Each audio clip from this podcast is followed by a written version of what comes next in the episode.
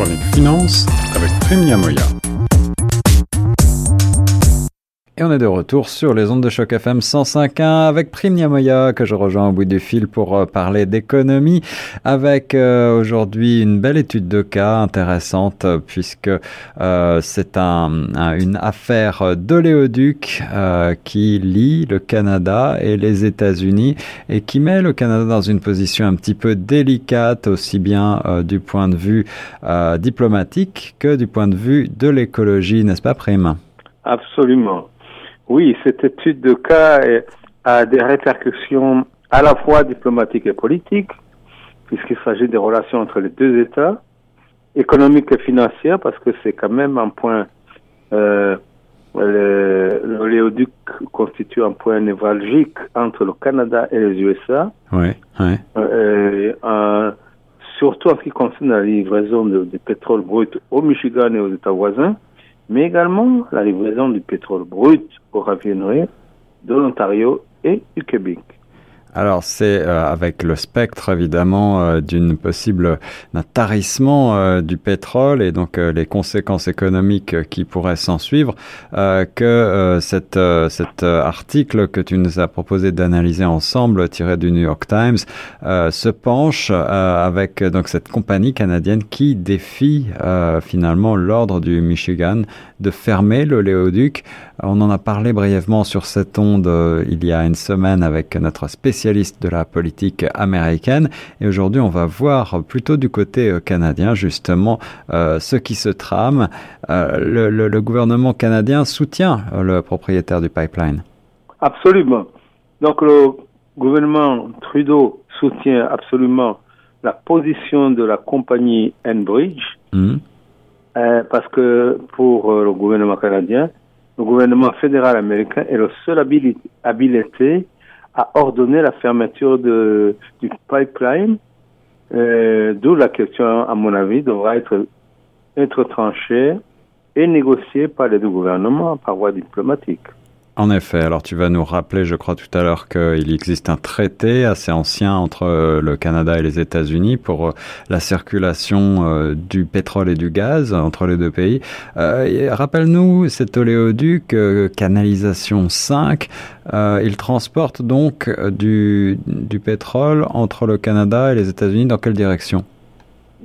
Absolument. Donc, je commence d'abord par la première partie de la question. En effet, par le traité de 1977, les deux pays ont convenu de ne pas bloquer le gaz et le pétrole par le transit entre les deux pays, par et d'autres. Ouais.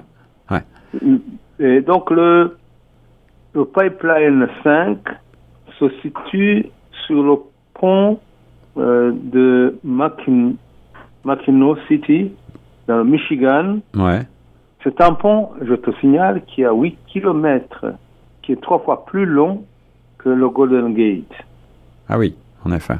Oui, donc, et qui constitue effectivement un point important entre les, les l'échange de pétrole entre le, Canada et le, les États-Unis. C'est ça. et, on parle, de, et on parle de l'Ontario euh, puisque le, euh, la ligne 5 de ce pipeline donc, passe à Sarina. Oui, ouais, c'est ça. Donc le, l'article tiré du New York Times par euh, un article de, du correspondant canadien du New York Times qui s'appelle Ian Austin. Et donc, il s'agit effectivement quand même des enjeux assez importants des enjeux importants au niveau économique, euh, mais également au niveau écologique. Et là, le Canada est un petit peu dans une position contradictoire. Le gouvernement euh, canadien euh, de Justin Trudeau qui soutient évidemment la lutte contre le changement climatique. note avec beaucoup d'ironie que les, le gouvernement canadien, qui est connu pour ses prises de position environnementalistes, euh, est en train de soutenir un projet euh, qui est combattu à la fois par les, activistes environnementaux et du Canada et, des États-Unis des deux côtés. Mhm. Et, puis il y a les groupes aussi autochtones alliés aux, aux aux activistes de la environnementaliste des deux pays. Alors en effet, et puis euh, ce pipeline, je crois, est assez ancienne pour euh, les, écologistes. Il peut constituer un danger potentiel. on parle de véritable bombe à retardement, je crois. Oui, c'est ce qu'ils euh, prétendent. Mais d'un autre côté, la Enbridge soutient que en 67 ans d'existence, il n'y a jamais eu de problème. Il n'y a jamais eu de défaillance structurelle qui pourrait souiller les eaux du lac. Donc, la question là. Mais il y a eu un antécédent qui date d'il y a déjà de plusieurs années, où il y a eu un déversement du pipeline d'Enbridge, ouais. du pétrole brut, dans la rivière Kalamazoo, dans le Michigan. Alors, ouais, Les enquêtes avaient, à l'époque, identifié les erreurs de l'entreprise canadienne responsable de la pollution.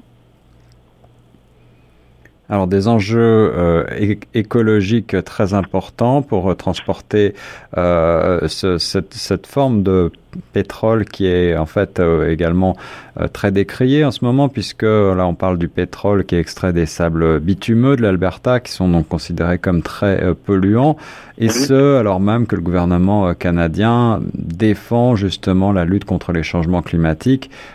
comment est-ce que le gouvernement canadien présente cette apparente contradiction En fait, le gouvernement canadien est pris entre deux feux, puisque dans d'un côté, il y a le Parti conservateur qui soutient la position du gouvernement canadien de donner son appui à Enrich, mais d'un autre côté, il y a le chef du Parti vert qui soutient que le Canada est du mauvais côté de la bataille. Mhm, mhm. Donc là, il y a une certaine contradiction déjà au niveau politique. Donc, il y a mais une, autre alternative qui consisterait à construire un pont, un autre pont sous-marin. Sous-marin, oui.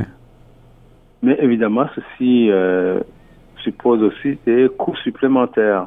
Oui, alors là, pour euh, ce qui est de l'enjeu économique, est-ce que tu peux nous rappeler justement l'importance économique de cet, euh, de cet oléoduc? Oui, l'importance économique de cette oléoduc, c'est que tout simplement, euh, livre le pétrole brut aux États du Michigan et les États voisins du Michigan, au sud de donc. Mais en même temps, il fait la livraison du pétrole brut à travers cet oléoduc aux raffineries de l'Ontario et du Québec. Et je signale que c'est là où vivent les deux tiers des Canadiens. Et, et, donc, 45% du pétrole brut transite par ce pipeline. En effet, alors euh, des problèmes diplomatiques à venir peut-être euh, entre les deux gouvernements canadiens et américains, toujours à propos euh, de ce pipeline. Quelle pourrait être l'issue, d'après toi, Prime, à part la construction effectivement d'une nouvelle ligne sous-marine? Oui, donc c'est ça. Donc une autre ligne souterrain euh, qui éviterait bien sûr donc, donc bridge pourrait construire un tunnel sur le lac pour éliminer tout risque éventuel de déversement du pétrole brut. Parce que autrement, toute autre alternative économique impliquerait nécessairement une augmentation du prix de l'essence due aux autres modes de transport fort coûteux à utiliser en cas de fermeture du pipeline c'est-à-dire les camions, les trains, les navires. Et tout cela implique évidemment qui va supporter le coût de cette augmentation du prix de l'essence. Et la société Enbridge de déclarer que la fermeture de cette canalisation 5 affecterait donc non seulement l'Ontario, le Québec, mais également probablement euh, d'autres États. Et puis euh, on, parle euh, du carburant pour l'aéroport de Pearson à Toronto. Une grande partie du carbo-réacteur produit à l'aéroport euh, international Pearson est fabriqué avec euh, ce pétrole fourni par le pipeline, justement. Une affaire à suivre. Merci beaucoup, euh, mon cher Prime, de nous avoir présenté ce, cette problématique qui mélange beaucoup d'enjeux finalement. Absolument. Donc, c'est une affaire à suivre et je pense qu'on y reviendra par la suite. Merci beaucoup, Prime Niamoya, sur les ondes de Choc FM 105.1. Merci à toi, Guillaume. À bientôt.